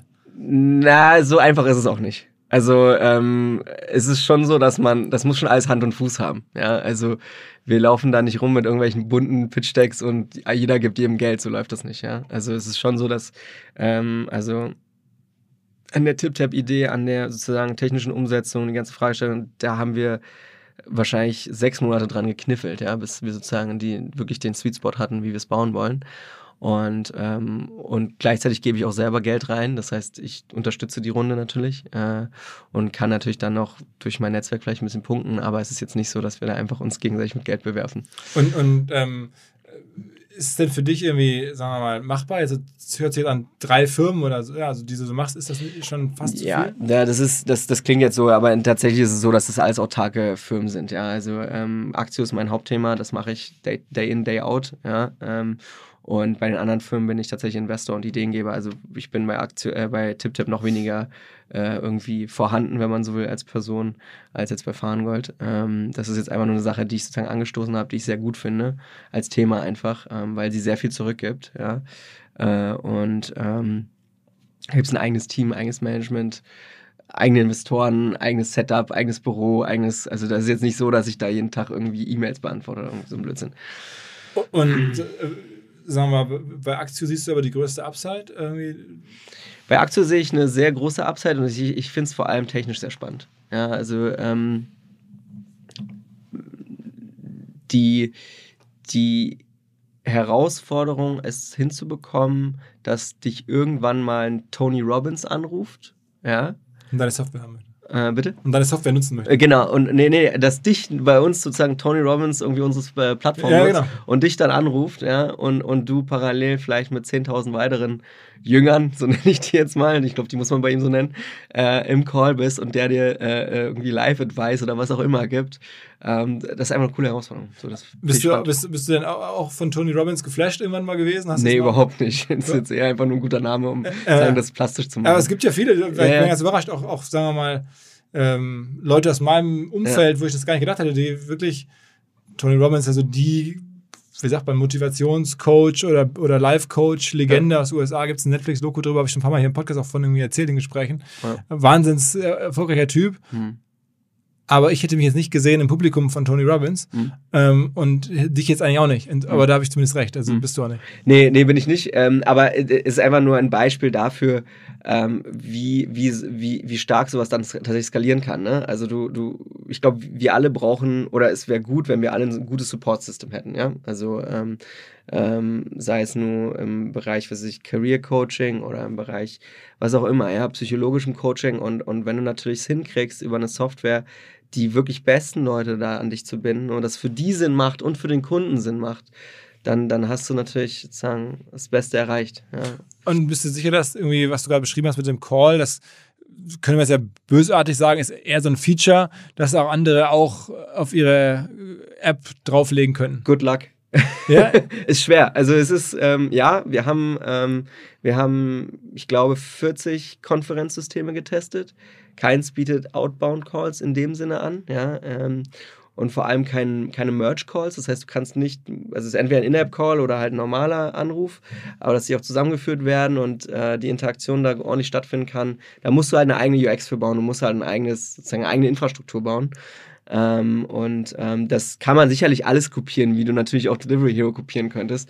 Aber es wird halt Zeit und Geld kosten. Also es ist jetzt kein Feature in dem Sinne, wo du sagst, das bauen wir jetzt in drei Wochen nach. Dann das wird nicht funktionieren. Auf jeden Fall gibt es dafür jetzt einen sehr großen Exit-Markt. Das gibt jetzt auf jeden Fall einen großen Markt, ja. Es ist jetzt durch Corona, wir, wir haben uns auch, äh, ich hoffe, ich darf das Wort jetzt nennen, auch wirklich ein bisschen Arsch gebissen, weil ähm, wir einfach nicht so weit waren, das im April oder so zur Verfügung zu stellen. Ja, weil wir einfach noch nicht so weit waren. Also weil es einfach kompliziert ist. Und wann, wann gibt es wann gibt's dann einen Markt? Also ich denke mal, wir sind so, ähm, man, man, man sollte uns runterladen ab äh, ähm, Mitte, Ende August. Und welches ist euer erst, erstes Vertical, also thematisch? also wir, wir, wir fangen mit klassischen Sachen an, also sozusagen Fitness, ähm, Yoga, Stretch und Meditation. Ja, ähm, also das sind sozusagen die Oberkategorien, die heißen bei uns ein bisschen anders. Äh, die heißen bei uns äh, Feel, Move and Grow, ja. Und darunter gibt es äh, äh, sozusagen für, für, für jeden für jeden sozusagen Bereich unterschiedliche Kurse oder Classes, wie wir die nennen. Und wir bieten den ganzen Tag über Sessions an. Also fast 24-7. Aber verschiedenste, also für. Verschiedenste, ja. Und auch jeder macht sein eigenes Pricing und, und kann. Nee, nee, genau. Also die, das Pricing ist schon ein bisschen aligned. Also du kannst dir quasi, äh, wir fangen jetzt, ähm, wollten das eigentlich sehr kundenfreundlich gestalten und eben keine Subscription anbieten, sondern du kannst dir Packs kaufen, Session Packs. Ähm, und je nachdem, wie viel du kaufst, ähm, buchst du dir das dann ein und äh, wirst dann halt äh, angerufen. Mhm. Ja, zu den Zeiten, die du dir ausgesucht hast. Aber ja. was heißt, das, die Abwicklung läuft dann über euch? Ja, ja. Okay, das heißt, ihr würdet jetzt nicht, wenn nicht der Yoga-Trainer vom Dorf kann dann da selber seinen Kurs drauf äh, abwickeln? Nee, das, das, das kommt dann später. Das ist sozusagen Aktio Studio. Ähm, das werden wir, denke ich mal, im Oktober launchen. Ähm, und da werden wir dann äh, Dritt, sozusagen Drittanbietern Zugang zu der Software bieten und die können dann im eigenen Labeling, eigener Brand ähm, unsere Tech nutzen und unser Invoicing nutzen und, unser, und so weiter, unsere, sag ich mal, ähm, Features, um, um dann mit ihren Kunden, aber auch mit unseren Kunden zu interagieren. Und jetzt hast du es erlebt bei, bei, bei Delivery Hero, wie Großfirmen werden können. Was schätzt du da? Also was siehst du da? Ach, das ist, äh, ich wäre anmaßend, da jetzt irgendeine Zahl zu sagen. Ich baue Firmen, weil ich die, weil ich das A vom Produkt sehr innovativ und spannend finde. Und der Markt natürlich für Wellness, Trend, Fitness ist riesig. Wir sprechen da über mehrere hundert Milliarden Dollar, die da dieses Jahr umgesetzt werden. Ähm, ich glaube, wir sind uns beide einig, dass es mehr digitale Themen in diesem Bereich geben wird, sei es Education, sei es natürlich auch Coaching. Ähm, und, und, und ich denke schon, dass das, wenn man sich jetzt so Beispiel-Apps anschaut, Calm ist drei Milliarden wert. Ist, Calm ist auch eine, eine Calm ist eine, eine Meditationssoftware im Prinzip auch, also pre-recorded Voice sozusagen. Ähm, auch nicht live. Äh, und äh, Headspace ist eine Milliarde wert, glaube ich, mittlerweile auch. Also sind, gibt Unicorns in dem Bereich. Mhm. Durchaus möglich, dass wir da auf jeden Fall etwas Solides bauen können. aber du musst da wieder einige Runden machen, ne? Ja, gut, aber irgendwas muss ich ja machen. ist es, also ist es schon, ich meine, du müsstest nichts mehr machen. Also A, müsste ich schon noch was machen und, und B, ähm, und B macht mir das extrem Spaß, was ich mache. Also. Was, aber deine, deine sozusagen Kollegen aus der frühen Phase, mit denen du mit dem Claude Ritter mhm. hast du viel zusammen gemacht, der ist, da seid ihr noch gemeinsam unterwegs? Gar nicht mehr so. Wir, wir sind insofern äh, zusammen unterwegs, als dass er jetzt mal bei mir indirekt Investor ist. Ähm, äh, der ist ja mittlerweile Partner bei Cavalry Ventures. Äh, und ähm, ja, hat jetzt, glaube ich, seinen zweiten Fonds geraced, 80 Millionen Fonds, Seed-Fonds. Ähm, und genau, aber wir haben jetzt also dadurch beruflich zu tun miteinander. Aber dir ist es so, hast, hat sich so dein Fokus geschiftet. Du hast, glaube ich, mal in einem Interview relativ ehrlich gesagt, am Anfang ging es ja auch darum, Geld zu verdienen und, und irgendwie Unabhängigkeit zu bekommen und, und ja, gewisserweise wohlhabend zu werden. Ja. Ähm, und jetzt hört es sich so an, als wenn es dir darum ginge, auch was zurückzugeben, zumindest bei der, ne, bei der App, wo du versuchst, die Trinkgelder aufzusplitten. Ja. Ähm, äh, auch jetzt, beschreib mal, hast du, hast du so einen Wandel stattgefunden? Ähm, ich denke, ja, also beides. Ich denke, ich habe zum einen natürlich ähm, also ich glaube, langfristig kann, kein, kann Geld nicht der Motivator sein. Das klingt jetzt abgedroschen, aber es ist einfach so. Ja. Also ich habe mir auf jeden Fall vorgenommen, dass ich die nächsten, weiß nicht, 10, 20, 30, was auch immer, Jahre ähm, an Themen arbeite, die mir einfach Spaß machen. Ja, wo ich irgendwie das Gefühl habe, da, da bin ich intellektuell gefordert. Das ähm, ist eine Challenge für mich. Plus, ähm, ich, ich hat, das hat irgendwie einen, irgendeinen positiven, positiven Einfluss auf zumindest einen Teil äh, der Leute. Jetzt kann man sagen, Luxusgaragen, ne? Ja. Aber, aber ähm, wie gesagt, ich habe, glaube ich, äh, Fahnengold jetzt auch äh, gut geframed. Ähm, und das Zweite ist, ich habe das auch früher immer so ein bisschen provokant gesagt, weil mich das einfach genervt hat, dass dass viel geheuchelt wurde einfach in der Startup-Szene. Natürlich machen das viele, um, um irgendwie einen Exit zu haben. Also dann soll man es doch sagen, ist doch kein Problem. Ja. Mhm. Das ist jetzt natürlich aber nicht mehr mein Primärziel. Einfach, weil ich das schon hatte und das ist alles schön und gut. Ähm, zu viel Geld ist auch nicht gut. Äh, insofern, äh, man soll da hungrig bleiben. Und ja, glaube ich, das bin ich. Mhm. Okay, okay. Und sag mal, wenn du jetzt überlegst, äh, bei, bei Aktien oder sowas, äh, machst du das jetzt die nächsten zehn Jahre oder ist es so auch so, bist du der Typ, der sagt, okay, ich mache jetzt zwei, drei Jahre, bis irgendwas läuft, dann gehe ich wieder raus? Ähm, ich bin, glaube ich, nicht der, der Typ, der jetzt irgendwie ähm, ähm, da irgendwie große Story aufbauscht und dann nach einem Jahr sich äh, wieder ver, ver, verzieht. Ja? Ähm, das habe ich noch nie gemacht. Und Leute, die mit mir zusammengearbeitet haben, gearbeitet haben, denke ich, wissen das von mir auch so. Ähm, ich werde. Ich, Fabian Sieger hat was Cooles gesagt. Er meinte so, du musst dich halt als CEO schon eigentlich. Ähm, du musst die Firma so aufbauen, dass du eigentlich nicht mehr notwendig bist. Ja? Und ähm, ich bin sicherlich daran interessiert, dass Firmen sehr, sehr stark und autark funktionieren können, ohne dass irgendwie ich da jeden Tag irgendwie äh, rein muss und ähm, Ansagen machen muss. Ich denke gerade, dass Aktio durchaus eine langfristige Sache sein kann. Ähm, ich habe jetzt meine beiden anderen Firmen jeweils immer vier bis fünf Jahre begleitet. Ob das jetzt sieben, acht, neun, zehn Jahre oder drei Jahre sein werden. Das kann ich jetzt natürlich nicht sagen, aber ich denke eher langfristig. Aber wächst man, ich meine, du bist ja auch so ein bisschen Prototyp des Berliner Serial Entrepreneurs. So, ne? ja. so, wenn man jetzt guckt, oder wenn man für einen Film casten bin, müsste. Bin ich nicht, würde ich sagen, aber okay. Aber zumindest im Papier her. Ja, also, ja. Wir haben uns ja vorher nicht kennengelernt, aber ich wusste, dass es dich gibt, hatte ja. schon über dich gelesen und so. Ähm, das, da dachte ich mir, du bist ja so, euer Freundeskreis oder Gründerkreis ist also ne, Monster-Treffer gelandet, dann verschiedene weitere Firmen gemacht. Also wenn ich jetzt irgendwie gefragt würde, Mensch, ich brauche ja für einen Film über Berlin, über die Gründerszene, ja. bräuchte ich mal, dann würde ich sagen, ey, guck dir mal den Nikita an, der hat das irgendwie so in den letzten Jahren alles erlebt und alle typischen Hoch- und Runter-Klischees voll getroffen. Ja. Äh, ähm, kommt man da irgendwann raus oder bleibt man in dieser Serial-Entrepreneur-Phase immer drin? Ähm, ich glaube, also ich glaube, ich habe mit zumindest Fahrengold auch schon gezeigt, dass ich sehr interessenorientiert gründe. Ja, das ist das eine. Das heißt, ich bin, ich würde mich nicht in die Kategorie, ich habe schon sehr viele Klischees erfüllt, da gebe ich dir recht. Aber, Aber ist ja auch positiv, ne? Ja, ja, nee. Also, da vertrauen ja viele. Ich meine, das, das du da hast, ist ja für viele das Traumding, ne? Und, und McKinsey ist schon nicht einfach und dann halt da raus und dann so eine Story. Ja. Also ich, ich was ich sagen will ist, ähm, ich würde mich, glaube ich, nicht in die Kategorie zählen, I'm always, also ich suche jetzt nicht Modelle, die vermeintlich das beste Exit-Potenzial haben. Das ist nicht mein Prime Driver. Und ich glaube, da unterscheide ich mich teilweise schon ein bisschen teilweise von der Szene, weil da wird teilweise gerade geguckt, okay, jetzt ist Fintech gerade attraktiv, okay, was ist jetzt das Modell in Fintech? Wo kann ich noch eine Nische finden? Wo, ne? So, oder was ist gerade in den USA in Fintech spannend? Oder jetzt ist es PropTech oder was auch immer. Ja, also ich glaube, so gehe ich da überhaupt nicht ran, ja, sondern ich, ich mache halt das, was mir Spaß macht. Und ich kann tatsächlich behaupten, dass mir, ich glaube, ich bin da ganz gut drin ähm, und, und, und ich, ich mache es ähm, sozusagen sehr, sehr, sehr themenorientiert. Ähm, natürlich schalte ich auch meinen rationalen Kopf dabei an und überlege mir einen Dreisatz im Kopf, irgendwie, kann das was werden? Ist das irgendwie ökonomisch was sinnvoll? Was ist so die wichtigste Frage, die du stellst? Es ist immer dieses typische, was man schon seit Jahrzehnten ja. immer hört, Customer Lifetime Value höher Customer Acquisition Cost oder was guckst du dir an? Also wenn ich jetzt rein auf die Zahlen schaue. Mhm. Oder wenn du, wenn du auf Modell schaust.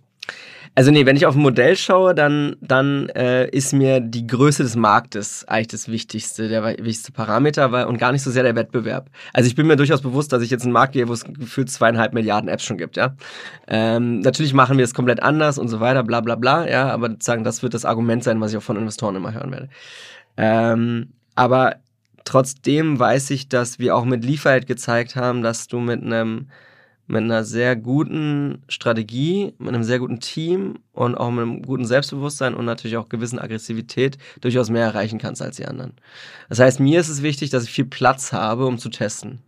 Und das habe ich jetzt bei Aktio zum Beispiel. Ja? Ähm, und deswegen glaube ich, ist das der Denominator Nummer eins. Und, und bei mir aber auf, an zweiter Stelle habe ich da einfach Lust drauf. Ja. Also ich habe, äh, als ich auf Ideen suche, wenn man so will, war, ähm, habe ich angefangen, erstmal Sachen auszuschließen und dann, dann weitergedacht. So, ähm, ich hatte keine Lust auf Fintech. Ich hatte keine Lust, irgendeine digitale Autoversicherung zu gründen, die jetzt irgendwie noch smarter mit Geotagging da irgendwie, nee, wollte ich auch nicht, ja. Und, und so konnte ich mich dann so langsam dranhangeln um deine Geschichte vielleicht nochmal so ein bisschen, äh, also auch weil wir sagten jetzt hoch und runter, ja es war, gibt ja durchaus die Geschichten, so richtig weiß es ja keiner, du vielleicht schon, hm. dass ja auch Delivery Hero in der Frühphase häufiger ganz, ganz kurz vorm Ausstand. Ich glaube, jedes Startup steht ganz, ganz kurz vorm Aus. Aber ja, klar, also ich, ähm, ich glaube, ich erzähle da äh, nicht zu viel, wenn ich behaupte, dass Finanzierungsrunden manchmal sich verschieben ja, ähm, man eine hohe, hohe Burn hat, ja, natürlich aggressiv plant, weil das auch alle sehen wollen, das funktioniert ja auch. Und dann verschiebt sich auf einmal Notartermin um eine Woche und das könnte schon sozusagen in Liquiditätsengpässe, zu Liquiditätsengpässen führen. Aber bei, bei Delivery Hero habe hab ich so Gerüchte gehört, dass es wirklich häufig extrem eng war und dass dann Lukas Gadowski persönlich dann nochmal gesagt hat, okay, ich pack da jetzt Millionen rein aus eigenem Geld, weil sonst nicht aufgegangen wäre und so. Also das ist schon richtig, richtig eng an der Wand. Da haben, da haben existierende Investoren sicherlich auch mal nachgeschossen. Aber das finde ich jetzt ehrlich gesagt gar nicht so extrem im Nachhinein. Also das habe ich jetzt schon ganz oft gesehen und das ist auch vollkommen legitim. Also ähm, das zeugt ja eher davon, dass die Investoren dran glauben äh, und dass man da mal was nachschießt oder ein, ein Bridge Convertible macht oder oder wie auch immer man das dann nennt. Das ist also das ist ja mittlerweile Usus. Ja, also äh, vollkommen okay also, und eigentlich cool. Ja, ja absolut. Aber ja. ich meine, hat sich auch sehr gelohnt. Aber ich suche so nach dieser Legende, ob sie so stimmt oder nicht, dass da wirklich alle schon dachten, fuck, ey, das Ding. Nee, nicht. die Legende gibt's aber nicht. Also das kann ich, da muss ich dir leider gerade die Butter vom Brot nehmen. Oh, okay, das war, das war, das war schon rough ride. Also es gibt ja auch genug Stories mit Legals, Schlachten, mit Lieferando und äh, das war auch krass. Also ich meine, wir hatten, es ist eine der wahrscheinlich das schnellst wachsendste Unternehmen gewesen in den letzten Jahren, ja. Die wachsen ja immer noch mit 100 Prozent, das muss man sich mal überlegen. Aber ähm, durch Zukäufe auch durch Zukäufe auch natürlich, aber auch organisch, ja, ist da einfach extrem viel Wachstum drin. Und, und natürlich ist es in solchen Situationen so, dass Sachen schiefgehen, Sachen falsch kalkuliert sind, Sachen chaotisch sind, äh, man zu viel einstellt, zu wenig, was auch immer, ja. Also das ist, ich glaube, das ist einfach nur symptomatisch für, für, für, für die Situation, die, in, die der Fir in die die Firma war. Aber es gab jetzt, da gab, also ich würde behaupten, da gibt es jetzt keine, die müsste ich kennen. Und wir, ich weiß jetzt auch alles schon ein bisschen her, ja. Aber mir ist jetzt, mir würde jetzt keine so vor Augen springen, die jetzt so besonders spektakulär ist, weil jetzt irgendwie Lukas Braveheart-mäßig übers Feld gelaufen ist mit dem Geldkoffer oder so. Er ist, glaube ich, ein, zwei Mal eingesprungen, was sehr cool ist. Ja. Und wenn du das so erzählst, wundert es dich dann so diese ganzen WeWork-Geschichten? Dann bist du da so ähnlich so, das kann doch gar nicht wahr sein, oder denkst du dir, ist vollkommen normal. Das bei auch bei so Sachen, die sind ja ähnlich schnell gewachsen und krass und so. Und ja, man muss ein bisschen unterscheiden, glaube ich. Also ich bin ein großer WeWork-Skeptiker schon immer gewesen, weil ich nicht ganz das Modell verstanden habe. Also es ist für mich, eine, das kann ein durchaus ein gutes Businessmodell sein. Ich habe die Tech dahinter nicht. Ich habe nicht verstanden, warum es ein Tech-Unternehmen sein soll. Ja, es ist eigentlich ein großer Immobilienaufkäufer gewesen, ja, wenn man so will. Ähm, sehr, sehr aggressiv kalkuliert hat. Und ich muss auch sagen, dass wir nie oder sehr selten die Forecast, die wir geschrieben haben, Umsatzforecast, nicht erfüllt haben, sondern eher übererfüllt. Und ich glaube, das ist ein großer Unterschied zu WeWork, so wie ich das jetzt in der Außenwahrnehmung gesehen habe, wo einfach vollkommen aus dem Blauen heraus Umsatzszenarien gezeichnet wurden, die vollkommen absurd sind. Ja? Und wo ich mich frage, warum Softbank da also einfach so offen reingelaufen ist. Ja? Also da, da kann man tatsächlich keine man kann in der Größe und in, der, in, dem, in, dieser, in dem Wachstum der Bewertung ähm, oder auch Umsatzwachstum sicherlich in gewisser Weise sicherlich Parallelen ziehen, aber man kann, glaube ich, das nicht vergleichen, da wir sehr kalkuliert vorgegangen sind. Das, äh, ich glaube, Delivery Hero war oder ist und war sehr, sehr gut gemanagt. Mhm. Ähm, und das ist ein großer Unterschied. Und ich glaube, das hat auch was mit der natürlich Kultur in Europa und Deutschland zu tun. Wir waren, wir mussten alles beweisen. Am Anfang war es nicht leicht für Delivery Hero zu raisen. Äh, wir, mussten, wir hatten viele Skeptiker. Das Modell war irgendwie so, ja, hm, okay, ein bisschen Pizza, ein bisschen hier, ne? Und dann mit Kreditkarte und dann auf Mobile. Wer soll denn das machen? Also jetzt ist das alles klar heutzutage, aber damals hat niemand dran geglaubt, dass Mobile irgendwie mal so die Number One Source wird für die Bestellung. Und das ist mittlerweile gang und gäbe, natürlich, ja. Und so, also wir hatten viele Kritiker und wir mussten viel zu sagen, unsere, unsere Fakten äh, oder unsere Behauptung mit Fakten unterlegen und damit war eigentlich alles ähm, richtig bewertet und teilweise sogar unterbewertet, würde ich sagen. Also wir haben viel geblutet für das Geld, das wir eingenommen haben. Ähm, und hatten nicht so lofty Bewertungen teilweise. Und jetzt demnächst DAX? Vielleicht, ja. Das lese ich auch nur in der Zeitung, könnte ja. sein. Aber wäre wahrscheinlich ganz gut für dich als Aktionär, weil dann würden nochmal ganz viele Fonds nachkaufen müssen und so alles. Also ich kenne mich jetzt auch nicht so aus, aber ich, ich denke schon, dass ich, äh, also der Aktienkurs ist ja absolut bombastisch äh, seit, seit äh, ähm, ähm, sagen Börsengang. Und ähm, da wird sicherlich weiter nach oben gehen. Erstaunlicherweise, ne? weil es ja viele der ganzen Digitalfirmen, die erstmal an der Börse dann ja. richtig transparent werden und dann Probleme kriegen und dann ist irgendwie das, das Wachstum nicht halten können und so. Also es gibt ja kaum so jetzt gerade auf den deutschen Firmen, auch die Zalandos mussten ja erstmal oder Rocket bis heute jetzt ja nicht so ja. richtig krass durchgeschaut ja. an der Börse. Ja, es ist, das, das, das, das Delivery Hero Modell ist sehr, sehr potent. Also, ähm, ähm, es ist tatsächlich eine richtige Cash-Cow. Ähm, du hast wiederkehrende Kunden. Ähm, du hast Prozesse, die du einmal aufsetzt und die immer funktionieren oder mit sehr, sehr hohen Wahrscheinlichkeit funktionieren. Du hast keine Retouren. Ähm, du hast sehr gut forecastable Warenkörbe. Aber das funktioniert eigentlich nur, wenn man wirklich Monopolist in dem Markt ist. Nö, das stimmt nicht. Also es funktioniert auch als zweiter, dritter. Ja? Ähm, ja, ja. Also es ist kein Monopol monopolistisches Game, glaube ich, in per se. Es kommt natürlich wieder auf den Markt an und da, da, da. Plus es gibt ja weitere, äh, es gibt jetzt sozusagen die, die neuen Themen, ähm, sozusagen Last Mile Delivery beziehungsweise Quick Delivery, wo, wo Delivery Hero, glaube ich, sehr stark sein wird. Ich könnte mir vorstellen, dass die, das weiß, also jetzt, ne, das sozusagen als mich als Ausstehender, Außenstehender meine Meinung, könnte sein, dass sie vielleicht sogar ins Grocery Business einsteigen, weil sie natürlich Delivery komplett verstanden haben. Ähm, ja, Guckst du dir so an, so was jetzt Picknick und Flaschenpost und so, die Kollegen waren auch alle zuletzt hier im Podcast, guckst du dir an, was die so machen? Nee, tatsächlich nicht. Also ich kenne die natürlich alle. Ähm, also die Firmen. Äh, Finde ich auch cool, gute Idee. Also Flaschenpost ist mega. Also super Idee. Ähm, Chapeau. Weiß jetzt nicht, wie viel Marge man auf so Wasser hat, aber muss ja irgendwie funktionieren. Ja. Ähm, ich bin immer wieder beeindruckt von, den, von dem Logistik-Game, ne? weil man darf ja eine Sache nicht vergessen. Was, was Lieferheld nochmal deutlich abgesetzt hat, war der Fakt, dass wir keine eigene Logistik hatten. Wir waren Asset-Light. Wir hatten eine, eine Webseite, wenn man so will, eine Tech-Engine, eine Plattform aber wir hatten kaum ähm, sozusagen, äh, unser Deckungsbeitrag war extrem hoch, CM1-Marge war extrem hoch. Ähm, und, und Logistik ändert sich, ändert natürlich alles. Ja? Äh, insofern habe ich da großen Respekt vor, vor der Leistung. Ich meine, das hat ja, man ja auch gesehen, dass also als dann die ganzen Logistik äh, sozusagen Expansionen angefangen haben, äh, mit den sie, äh, die verschiedenen, die Fahrradkuriere, die man jetzt hier so gesehen hat. Äh, ähm, du meinst Fedora und genau, genau Deliveroo. Genau, genau, genau Deliveroo, Fedora und sowas. Dann wird es auf einmal viel, viel schwieriger, damit profitabel zu sein. Ja, ich glaube, ähm, ich glaube, ich weiß jetzt gar nicht so richtig, ähm, inwieweit das in anderen Ländern noch gut funktioniert. Ähm, kann ich tatsächlich gerade nicht sagen. Es ist aber schon so, dass du natürlich Fahrer hast und du hast Fahrräder, um es mal ganz doof zu sagen.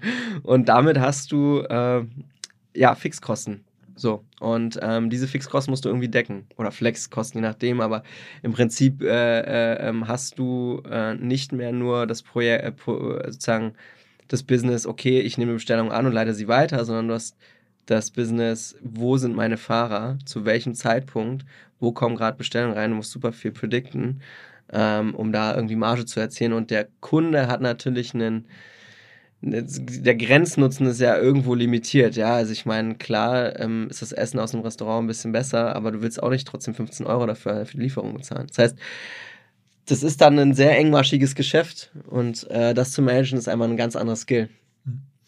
Also ich fasse mal zusammen, deine App kommt irgendwie August und dann... Acht die, Wochen circa. Genau, genau. Also je nachdem, was ausgestrahlt genau, wird. Genau, also wer dann irgendwie auf Coaching... Anfang September. Genau, so. wer dann Coaching äh, äh, benötigt, kann da schon mal sich so äh, auf die Technologie freuen und dann später auf die, auf die Angebote. Ähm, Garagen, wann kann man da bestellen? Wann kann eine bekommen? Ja, es wird schon bestellt. Ähm, gerne immer, äh, sofort. Wir haben bald Website-Relaunch. Ähm, Und ähm, genau. Also Fahrengold.com? Fahrengold.com. Ja, ähm, genau. Äh, ist bestellbar. Ähm, sehr gerne. Wir sind fast voll für dieses Jahr schon tatsächlich in der Produktionskapazität. Aber, und wer, wer baut die? Na, wir. Also ja, wir haben Zulieferer und. Äh, in Deutschland? Ja, ja. Also, und wir fertigen dann in Berlin. Und dann kommt da so ein Kran und setzt die in den Garten. Und dann äh, wird das in mehreren Teilen zu dir in den Garten gebracht und dann aufgebaut innerhalb von mehreren Stunden. Genau. Okay, ist das, ist das auch, kann man seine bestehende Garage auch quasi abreißen lassen und sagen, ich will jetzt das Ding dahin haben. Genau, das kann man machen, da muss man sie halt abreißen. Also das werden wir jetzt nicht tun. Aber zu sagen, wir brauchen eine Bodenplatte, ein Fundament und ähm, genau, und dann ist, und im Prinzip Strom und das war's. Und dann okay. wie my guest. okay. okay. Ähm, wann kommt die Mixmax, heißt sie? TipTap. TipTap. TipTap.com. TipTap ähm, äh, launchen wir gerade. Ich denke mal so, äh, es wird in Erscheinung treten in den nächsten Monaten. Wird man es immer öfter sehen. In Restaurants dann? Nee, äh, wahrscheinlich erstmal in Hotels. Weil? Weil wir da anfangen. Weil man da. Weil wir da ähm, äh, sehr viel erstmal testen wollen. Und das ist flexibler und, und das ist, Tipps nee, da, so. da geht's, da geht's vor allem um den, um den Case Reinigungskräfte. Ah, okay, ja. okay, dass man die ja tippen ja. kann, okay. Okay. Und dann, wenn man dir jetzt Glauben schenken möchte, als Externer zumindest, dann würde man ja auch heutzutage noch in Delivery Hero trotz der 20 Milliarden oder 19 Milliarden Bewertungen ruhig noch rein investieren. Also ich bin long, ja. Okay, okay. Aber du hast auch schon ein bisschen was verkauft, insofern ja. äh, kannst du dir das Risiko erlauben. Ja, ähm, ja okay, was eine Reise. Ähm, auf jeden Fall, wahrscheinlich äh, wärst du bei Kinsey gewesen, wärst du jetzt vielleicht Partner. Wäre auch ein cooles Leben, aber nicht ganz so cool wie das. Ja, Wahrscheinlich, ja. Wenn also ich es geschafft hätte zum Partner. ja, also krass. Also wirklich, ähm, ja, finde ich, ist eine der Wundertüten-Geschichten aus Berlin, was man so alles machen kann, was es so für Lebensläufe gibt. Äh, und wir beobachten es sehr gerne weiter und ich bin gespannt, also was demnächst dann, wenn ich die ersten Garagen live irgendwo sehe hier in Hamburg. Hier gibt es noch ein paar Kandidaten, ich glaube, die werden wahrscheinlich jetzt mir schreiben und sagen, ey. Wir haben in Hamburg tatsächlich ein, zwei Kunden, wo das vielleicht bald stattfindet, ja. Ja, ich befürchte es. Ja. In Hamburg ist da oder Düsseldorf, das sind so Städte, wo das irgendwie. Ja, ja, ja. ja Alles klar. Super. Okay, danke dir. Philipp, danke dir, war sehr sympathisch. Okay, ciao, ciao. Ciao.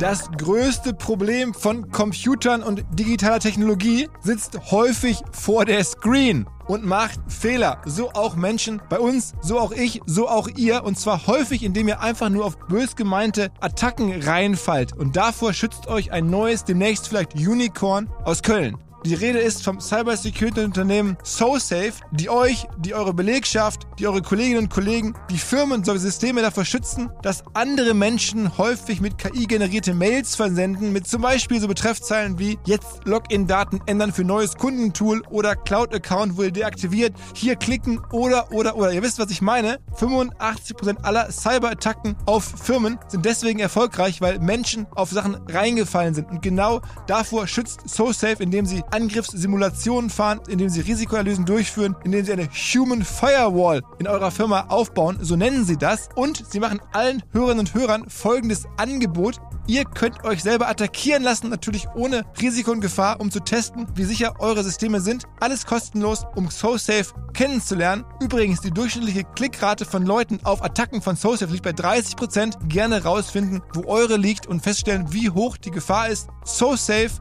www.de slash omr hilft da sehr. Nochmal so safe ein Wort so safe.de slash omr. Zurück zum Podcast. Dieser Podcast wird produziert von Podstars